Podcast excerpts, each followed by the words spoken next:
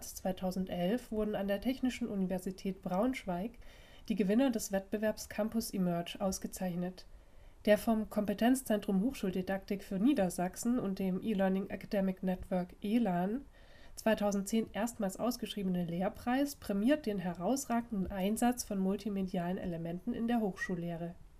Die vier Gewinnerprojekte eDoc-Trainer, VitaMint, Raus aus dem Hörsaal und www.paronair.de erhielten für ihr didaktisches Konzept und den innovativen Medieneinsatz je 3000 Euro. Insgesamt wurden 30.000 Euro vergeben. Mit ihren Lehrkonzepten konnten sich Hochschullehrende aus ganz Niedersachsen bewerben. Kurz nach der Preisverleihung sprachen wir mit Gisela Prey, verantwortlich für die Konzeption und Durchführung des Wettbewerbs. Vielen Dank erstmal, dass Sie sich so kurz nach der Preisverleihung für ein Interview zur Verfügung stellen. Auch was den Wettbewerb angeht, wurde ja auf innovativen Medieneinsatz gesetzt. Ja. Einreichungen per Video, Abstimmung per Public Voting, Begutachtung auf YouTube. Ist denn das innovative Konzept aufgegangen? Wie waren denn die Reaktionen? Also ich denke schon, dass das innovative Konzept aufgegangen ist. Dafür sprechen sicherlich auch die Zahlen. Die gesamten Videos, also die 26 Einreichungen, sind bis heute, also das war der Stand vor der Tagung, 14.000 Mal angeguckt worden. Und wir haben nicht nur in Deutschland, sondern auch in verschiedenen anderen europäischen, auch außerhalb von Europa, in über 40 Ländern Leute, die sich diese Videos angeguckt haben und sich für Lehrkonzepte anscheinend interessieren. Also so gesehen ist es schon mal ein, die Öffentlichkeitswirksamkeit, die wir mit dem Preis auch erreichen wollten, auf jeden Fall aufgegangen.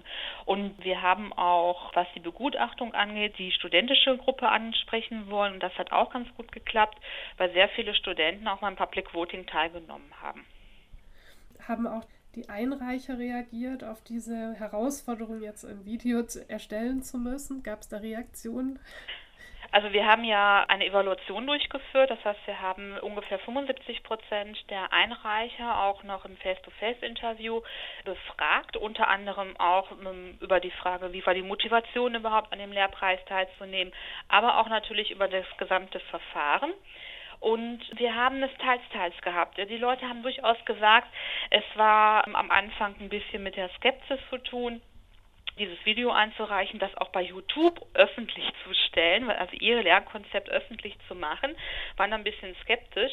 Aber gerade im Nachgang haben sie dann gesagt, es ist sehr interessant, was vieles, was passiert ist, dass sie plötzlich angesprochen worden sind von anderen Lehrenden aus anderen Universitäten, was für spannende Sachen sie gemacht haben, eingeladen worden sind zu Workshops, wo sie ihr Konzept auch vorgestellt haben und gemerkt haben, dass es einfach spannender ist, so ein Video einzustellen und da ihr Lernkonzept zu präsentieren, als einfach auf einen Call of Paper zu reagieren und das irgendwie schriftlich einfach zu fixieren, dass einfach das Video, diese bewegten Bilder, das Ganze mehr anspricht. Warum braucht es überhaupt einen Lehrpreis zum innovativen Einsatz digitaler Medien in der Lehre?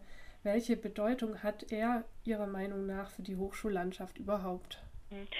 Also ich denke mir, es ist deshalb wichtig, innovative Lehre und den innovativen Einsatz von Medien auch zu zeigen, äh, dieses sichtbar machen. Oftmals machen die Lehrenden ja sehr gute Veranstaltungen und machen auch einen sehr interessanten Medieneinsatz.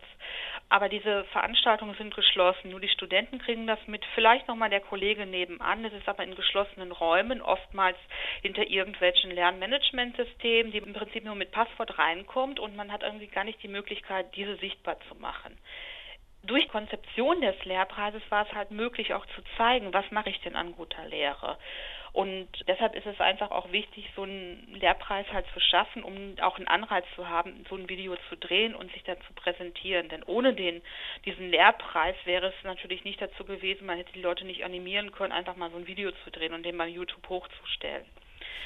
Das Geld ist gar nicht mal so ausschlaggebend, das hat auch die Evaluation gezeigt, sondern wirklich dieses nach dem Motto, ich bin der Meinung als Lehrender, ich mache tolle Sachen und ich möchte das auch mal anderen zeigen. Und das war eigentlich so bei vielen die Motivation, da auch mitzumachen, einfach diese Freude auch an der Lehre nach außen darzustellen. Ja, wissen Sie, welche Reaktion es an den einzelnen Hochschulen vielleicht auch ausgelöst hat, als dann die Gewinner mit dem Preis äh, nach Hause gekehrt sind? Also das kann ich nicht von allen Hochschulen sagen. Ich weiß es halt von einer Hochschule, wo wir auch einen Gewinner haben. Da hat es sehr viel bewegt. Innerhalb der Fakultät hat es sehr viel bewegt, dass es da einfach zu stärkeren Kontakten gekommen ist und auch, dass die Universität selber auch den E-Learning-Beauftragten dahin geschickt hat und mit dem Preisträger sozusagen, ja, man könnte schon fast sagen, eine Tingle-Tangle-Show durch die Universität gemacht hat und das Konzept an verschiedenen Stellen vorgestellt worden ist. Und daraus haben sich auch unheimlich viele Synergieeffekte ergeben, dass da jetzt im Prinzip äh, Kontakte entstanden sind zwischen verschiedenen Fächern, die eigentlich überhaupt nichts miteinander zu tun haben, plötzlich sehen, das, was wir gemacht haben in dem Fach, kann ich aber auch in meinem Fach in gewisser Weise ein bisschen verändern und auch mal einsetzen. Also das ist, denke ich mal, eine ganz wichtige Sache, dass einfach da Kontakte entstanden sind, die normalerweise überhaupt nicht entstanden wären. Also auch an unserer eigenen Universität hier an der TU Braunschweig ist das zum Beispiel so, dass aus den Sprachwissenschaften ein Teilnehmer dabei ist, der dann auch auf der Tagung zu einem anderen Teilnehmer hingegangen ist, Kontakt mit ihm aufgenommen hat. Und dann sind jetzt die Sprachenwissenschaftler mit den Wirtschaftswissenschaftlern, die sofort so überlegen, ein eigenes Seminar zusammen zu in dem nächsten Semester. Also sowas wäre überhaupt sonst nicht passiert, wenn ich das nicht mal publik gemacht hätte, was ich Tolles mache. Jetzt sind wir natürlich neugierig. Können Sie denn schon sagen, ob es noch ein zweites Mal Campus Emerge geben wird? Darüber haben wir noch gar keine Informationen. Wir würden uns natürlich sehr freuen, weil unheimlich viel angestoßen worden ist und diese Kooperation natürlich dann auch wiederum sichtbar gemacht werden sollten und auch noch weitere Kooperationen vielleicht auch über die Landesgrenzen von Niedersachsen hinaus angestoßen werden sollten, würden wir uns natürlich sehr freuen, wenn der Campus Emerge und die tolle Idee dahinter auch weitergeführt wird.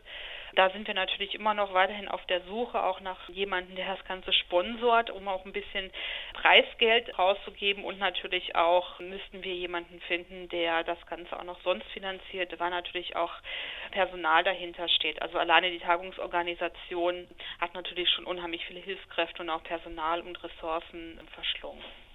Ja, vielen Dank, Frau Prey, für das sehr interessante Gespräch. Dann wünschen wir dem Wettbewerb einfach mal alles Gute und natürlich auch allen Gewinnerprojekten und hoffen, dass es noch ein zweites Mal geben wird, mindestens. Ja, vielen Dank. Das hoffen wir auch.